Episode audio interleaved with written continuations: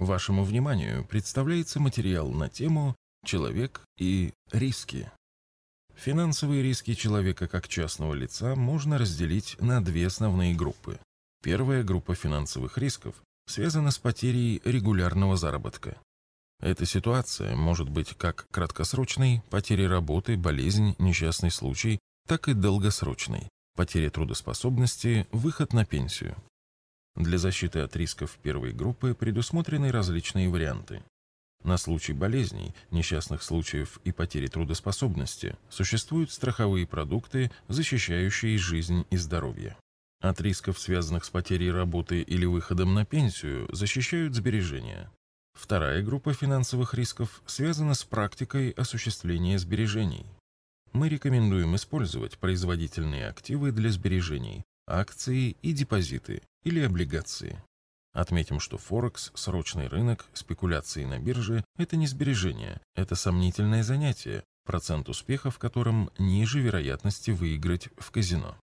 Депозиты и облигации – очень стабильный, простой и комфортный способ сбережения, но в долгосрочной перспективе по статистике проигрывает инфляции.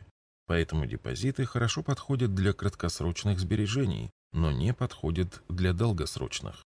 Акции, наоборот, подвержены колебаниям стоимости, но в долгосрочной перспективе именно вложения в акции могут обеспечить превосходство над инфляцией и приумножить вложения в реальном выражении. Поэтому акции хорошо подходят для долгосрочных сбережений, но не подходят для краткосрочных. Как же защититься от риска?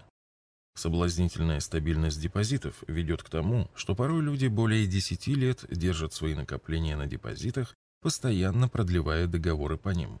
В итоге покупательная способность средств на таких депозитах сокращается под воздействием инфляции. Использование акций для достижения краткосрочных целей создает риск того, что из-за колебания стоимости акций их придется продавать с убытком в экстренном случае или отложить важную покупку на длительный срок.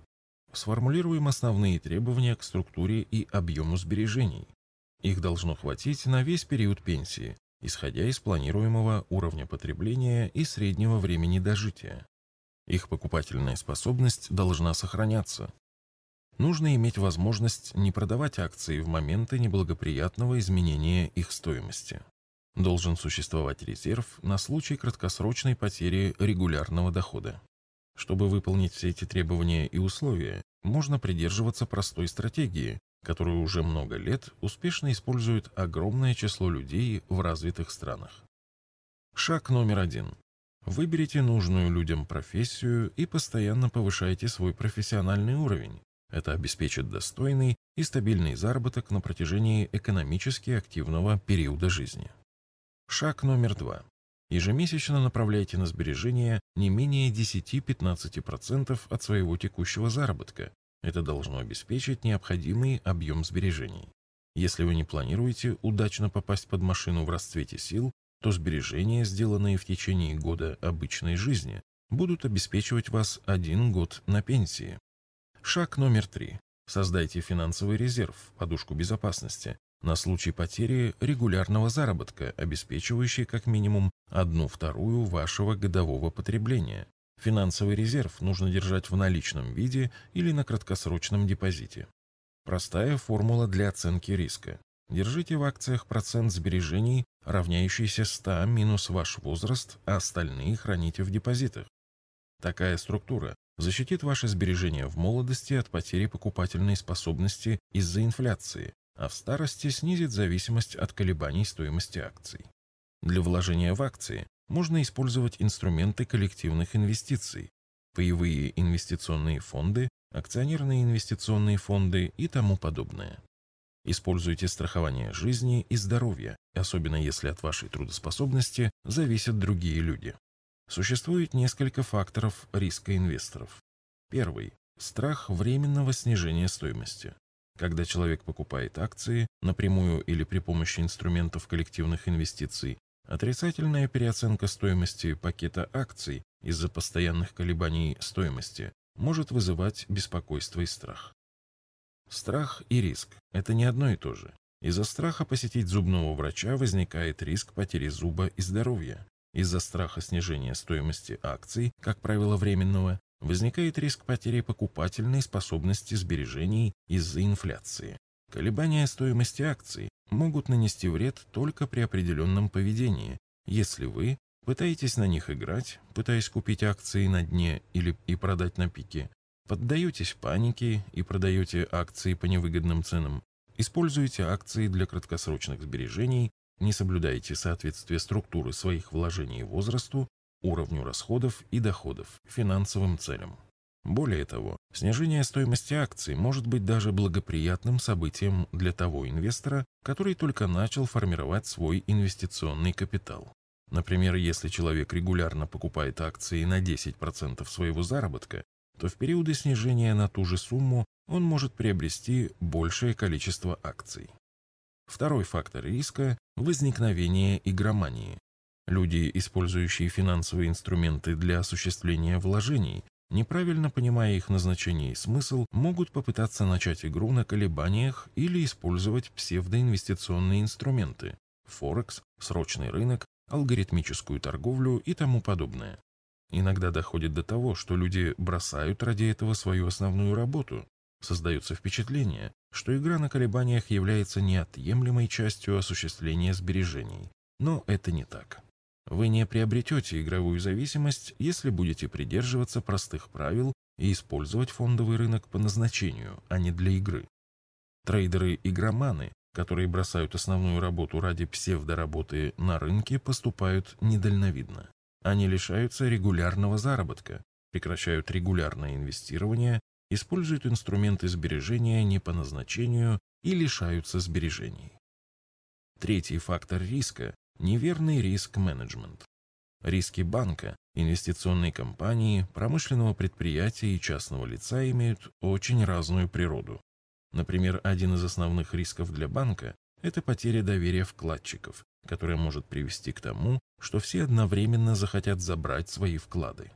Но разве может возникнуть такая ситуация у обычного человека? Однако методы и технологии риск-менеджмента, применяемые банками и инвестиционными компаниями, перекочевали в сферу частного трейдинга, где пустили корни и сформировались в самостоятельную псевдонауку – Money Management, или коротко ММ. ММ тесно связан с техническим анализом, изучающим закономерности, якобы присутствующие в графиках цен. Основные понятия и инструменты ММ – это стоп-лосс, take-profit, тайминг, различные правила открытия и закрытия позиций, правила использования шортов и плечей. ММ выглядит очень наукообразно и создает опасную иллюзию системы безопасности и управления рисками. Может даже показаться, что люди, обучающие вас ММ, заботятся о сохранении вашего капитала. На деле ММ не защищает от реальных рисков, а гарантированно ведет к увеличению количества сделок и росту объема комиссий, выплачиваемых брокером и бирже. Для тех, кто все же увлекся активными спекуляциями, покажем абсурдность ММ на примере казино. Если на рулетке поставить все на красное, то с вероятностью 48,65% можно удвоить сумму вложений. Не такая уж плохая вероятность. Однако, если вы выиграете, но продолжите делать такие ставки, то достаточно быстро все проиграете. Для казино гораздо интереснее клиент, который делает много небольших ставок, а не одну крупную. Если применить ММ к игре на рулетке, то процесс потери игровых денег будет просто растянут во времени, так как шансы выиграть за счет ММ не увеличиваются. В какой-то момент может даже показаться, что вы начали стабильно зарабатывать. По факту вы будете более стабильно двигаться к проигрышу. Это будет происходить не так заметно, а отдельные случайные выигрыши будут даже создавать иллюзию заработка и системы. Тем не менее, чем больше небольших ставок вы делаете, тем стабильнее теория вероятности будет работать против вас, потому что казино зарабатывает одну тридцать седьмую от оборота. На фондовом рынке вы платите комиссию от оборота каждый раз, когда проводите сделку, а ММ ведет к увеличению количества сделок. Использование инструментов ММ может привести к потерям, даже несмотря на положительное математическое ожидание рынка акций. На рынках с отрицательным математическим ожиданием Форекс, срочный рынок, казино, использование ММ гарантированно ведет к потерям. Выводы. Реальные финансовые риски человека связаны со стабильностью зарплаты, обеспечением нормального уровня жизни в старости и правильным использованием для этого финансовых инструментов. Страхи и риски не одно и то же. Страх использовать акции ведет к потере покупательной способности сбережений в долгосрочной перспективе. Трейдеры и спекулянты живут в своей матрице рисков и иллюзий. Их система мани-менеджмента не защищает от реальных рисков, а создает мнимую иллюзию безопасности и обеспечивает стабильную уплату биржевых и брокерских комиссий. С другими материалами по вопросам вложения денег вы можете ознакомиться в нашей книге «Заметки в инвестировании». В электронном виде книга распространяется бесплатно и доступна для скачивания в удобном формате на нашем сайте arsagera.ru.